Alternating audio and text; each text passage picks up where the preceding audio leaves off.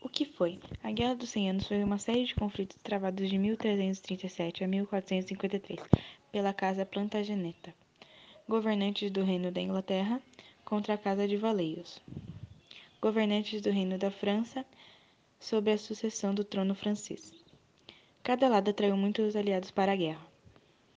A causa política da Guerra de Cem Anos foi a disputa pelo trono francês, após a morte de Carlos IV, em 1328, que colocou fim à dinastia dos Capetingios. O rei da Inglaterra, Eduardo III, era neto de Filipe o Belo e reivindicava o direito à coroa francesa.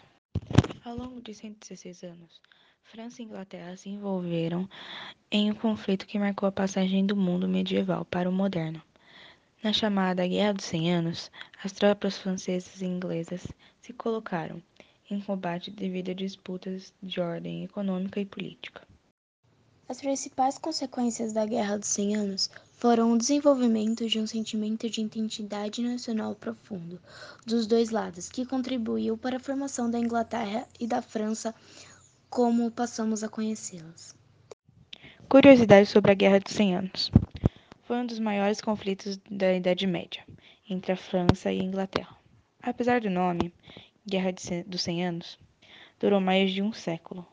Foi a última guerra feudal e também a primeira moderna. A arma poderosa usada na guerra era a besta, arma medieval para lançar setas. Foi um dos destaques do arsenal militar.